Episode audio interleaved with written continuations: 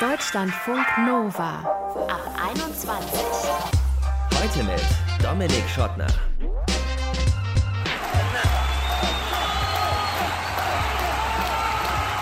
Na, schon in EM-Stimmung oder kommt es noch gar nicht so richtig? So ein bisschen haben wir den Eindruck gehabt in der Ab 21 Redaktion, dass das ein eher langsamer Start in die EM-Euphorie ist.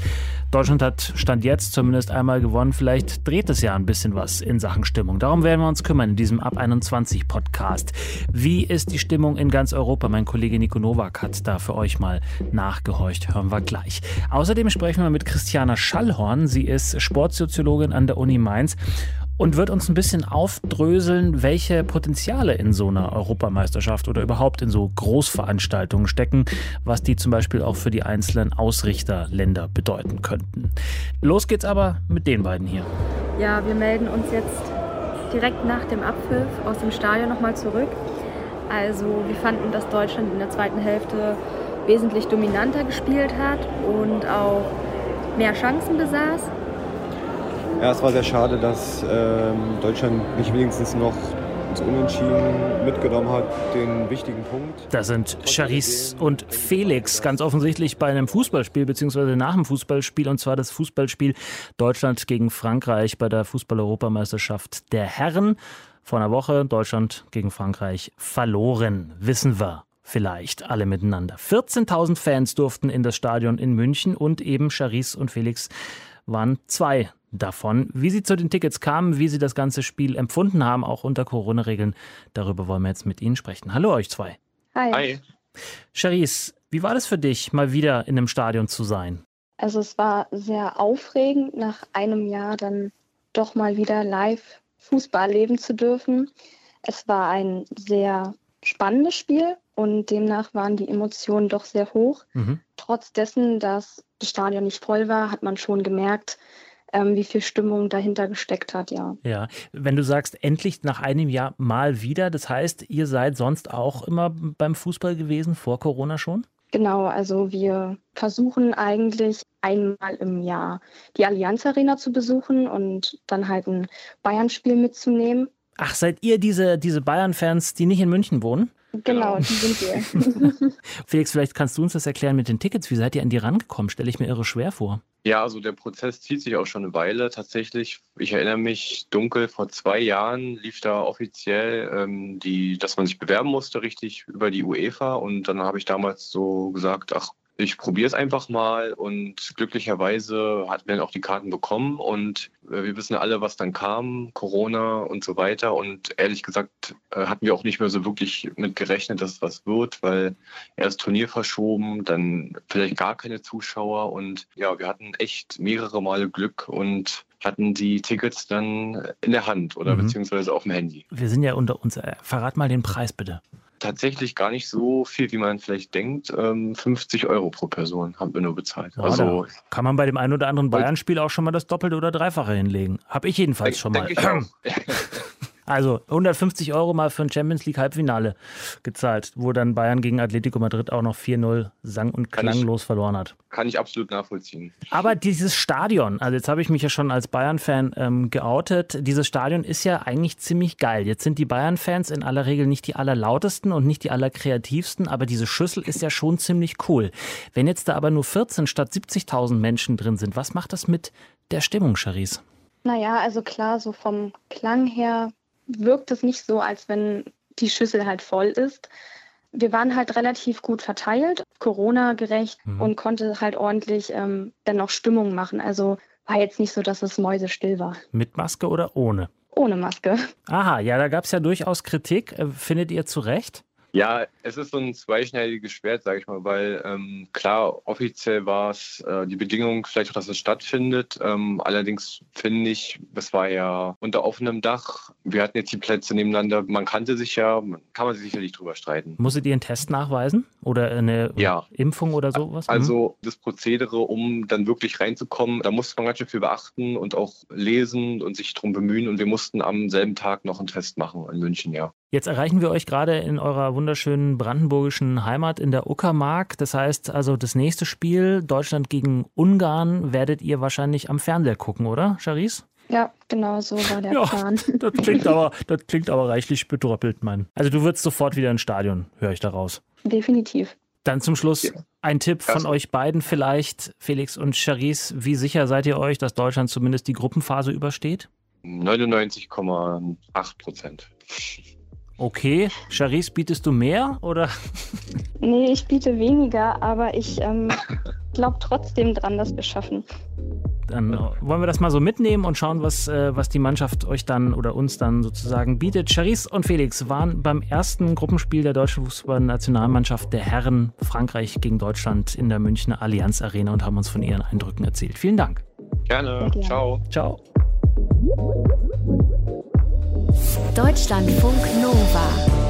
Die laufende Fußball-Europameisterschaft der Männer sollte eigentlich eine ganz, ganz besondere sein. Nicht wie sonst in einem oder zwei Ländern sollte sie stattfinden. Nein, ganz Europa sollte Gastgeberin sein. Paneuropäische Spiele von London bis nach Baku, ein Turnier als völkerverbindendes Symbol. Und dann kam Corona. Und zumindest 2020, vergangenes Jahr also, hat dieses Turnier nicht stattgefunden. Jetzt, ein Jahr später, gibt es doch ein Turnier, zum Teil unter immer noch ziemlich strengen Corona-Regeln.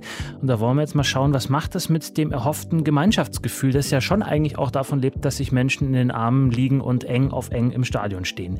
Mein Ab 21-Kollege Nico Nowak hat das Turnier in den vergangenen anderthalb Wochen verfolgt und sich bei uns in Deutschland, aber auch in anderen Ländern in Europa umgehört. Hallo Nico. Hi. Fangen wir in Deutschland an. In meinem Kiez in Berlin-Kreuzberg ist EM-Stimmung jetzt tatsächlich auch mal angekommen. Äh, Ist das überall sonst auch so? Äh, um das zu beantworten zu können, lohnt sich der Blick auf die Einschaltquoten. Wenn man die nämlich mit denen der vergangenen großen Turniere vergleicht, wird deutlich, dass das Interesse in diesem Jahr geringer ausfällt als sonst. Beim Eröffnungsspiel vorletzten Freitag waren es knapp 10 Millionen. Beim Auftaktspiel der letzten EM 2016 knapp 15 Millionen FernsehzuschauerInnen. Auch das erste Gruppenspiel der deutschen Nationalmannschaft hatten im wahrsten Sinne des Wortes nicht ganz so viele auf dem Schirm wie bei den letzten EMs und WMs. Und bei vielen Leuten, mit denen ich hier in Berlin gesprochen habe, merkt man, dass die gewohnte EM-Euphorie nicht so recht aufkommen mag. Ich habe gar keine EM-Stimmung, muss ich ganz ehrlich gestehen. Also ich glaube, es wurde immer weniger. Früher war das schon mal mehr, aber ich glaube jedoch, dass der Corona-Zeit sogar noch weniger geworden ist, wenn es überhaupt geht. Ich sag mal, seitdem Deutschland jetzt gewonnen hat, gegen Portugal war sehr nice, seitdem ist auch wieder ein bisschen bessere Stimmung da.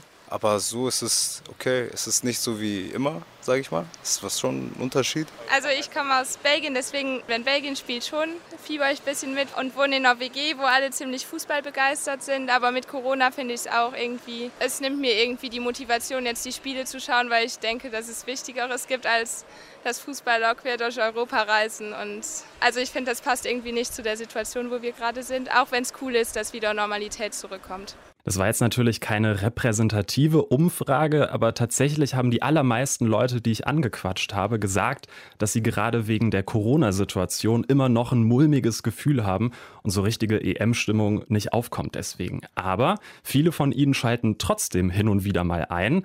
Und diese kleine Diskrepanz finde ich echt interessant. Also jetzt, wo es im zweiten Spiel für Deutschland sportlich wieder gut lief, sind die Einschaltquoten nämlich auch wieder hochgegangen. Also Wer weiß, vielleicht ist EM-Gucken auch sowas wie das Guilty Pleasure des Sommers 2021. Oder am Ende sind doch alle nur sowas ähnliches wie Bayern-Fans, dem Erfolg hinterherlaufen. Oder es ist so wie beim Dschungelcamp. Alle gucken, aber keiner will es so richtig zugeben.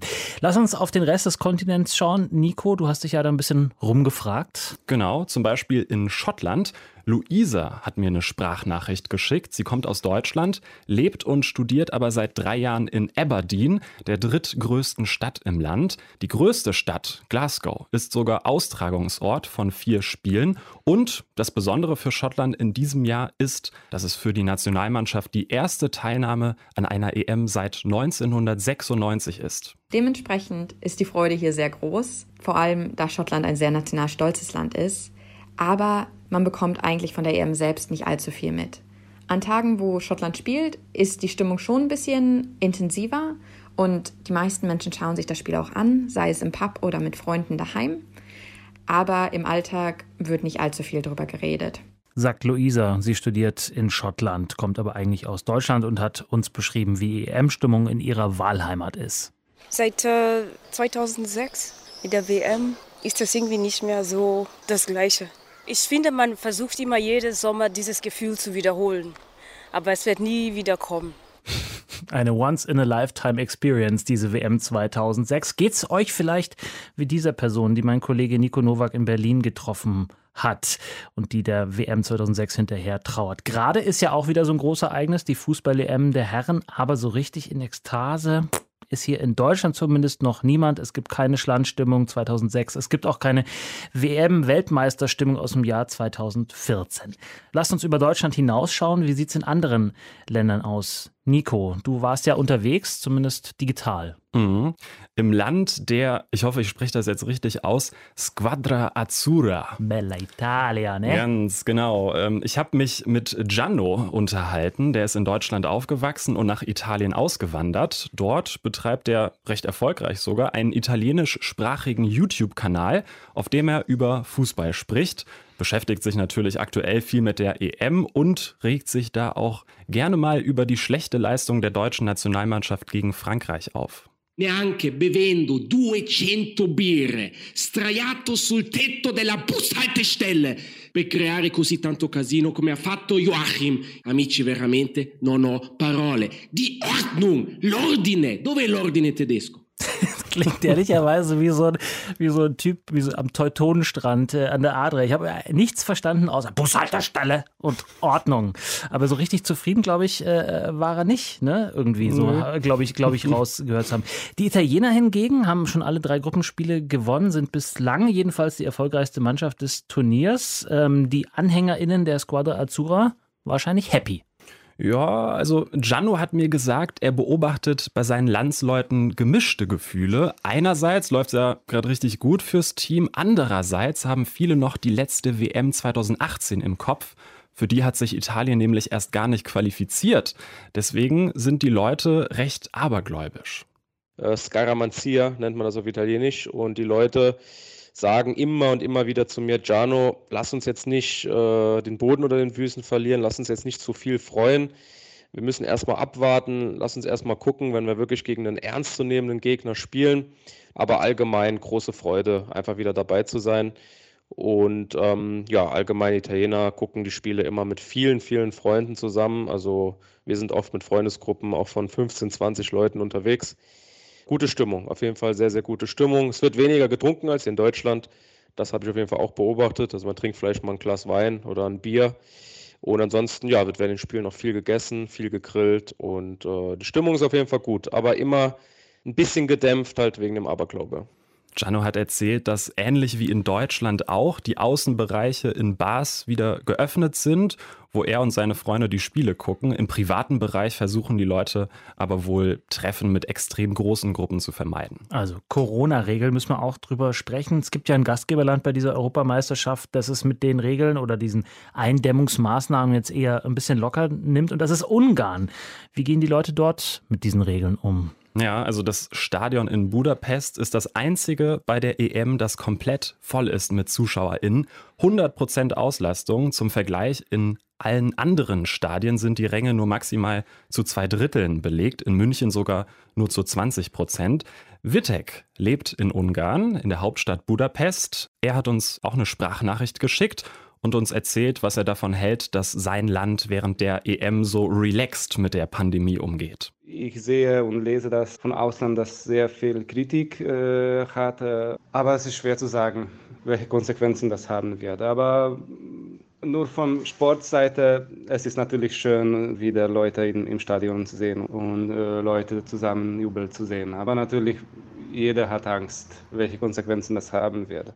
Man muss dazu sagen, für die UEFA ist die Europameisterschaft finanziell gesehen das wichtigste Turnier. Zwei Milliarden Euro will man mit der EM 2021 verdienen. Da kommt dem europäischen Verband eine volle Budapester Arena mit knapp 55.000 ZuschauerInnen pro Spiel und 30 bis 125 Euro pro Ticket natürlich zu Pass. Wittek hat mir aber auch erzählt, dass die Stimmung in Ungarn sehr gut ist. Die Menschen sind froh, mit ihrem Team dabei zu sein.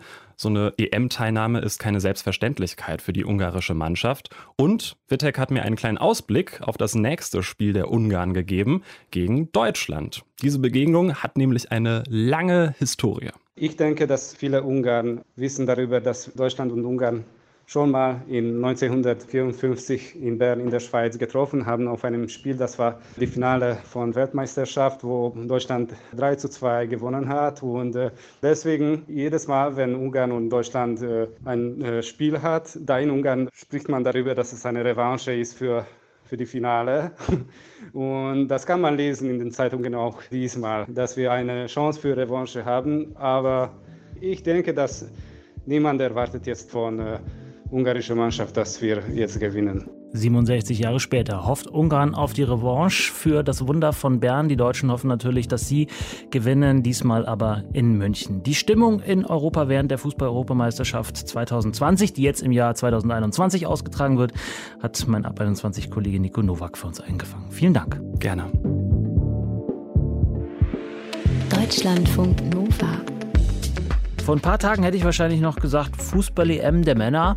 Wo ist die bitte schön? Inzwischen, deutsche Mannschaft hat zumindest einmal gewonnen, würde ich sagen, in meinem Kiez in Berlin, wo ich wohne, da ist die EM-Stimmung durchaus angekommen. Viele Menschen vor Kiosken, vor Restaurants gucken gemeinsam Spiele. Vorhin auf dem Weg in die Redaktion habe ich sogar zwei RadlerInnen mit Deutschlandflagge am Gepäckträger gesehen. Manche finden sowas doof, manche finden sowas super.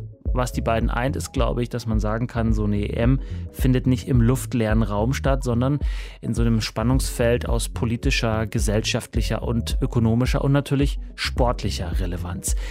Was genau da alles drinsteckt, darüber möchte ich jetzt sprechen mit Christiane Schallhorn. Sie ist Sportsoziologin an der Uni Mainz und erforscht die Zusammenhänge von Sport, Medien und eben Gesellschaft. Hallo, Frau Schallhorn. Hallo. Wie viele Spiele haben Sie denn schon geguckt von dieser Fußball-Europameisterschaft der Männer? Ah, ich glaube, so vier, fünf habe ich mir schon angeguckt. Nicht alle vollständig, aber wenn es äh, möglich ist, schaue ich da schon gern rein und fiebere natürlich gern mit. Also ist ja endlich mal wieder ein bisschen Spannung und mal neue Themen als nur Corona, was uns in den letzten Wochen so stark beschäftigt hat. Ja, wenn Sie es schon sagen, hatten Sie denn, ähm, gut, Sie sind Sportsoziologin, das ist Ihr, Ihr Thema, aber ähm, wie stark war die EM präsent in Ihrer Umgebung? Waren Leute auch überrascht, dass die jetzt ist?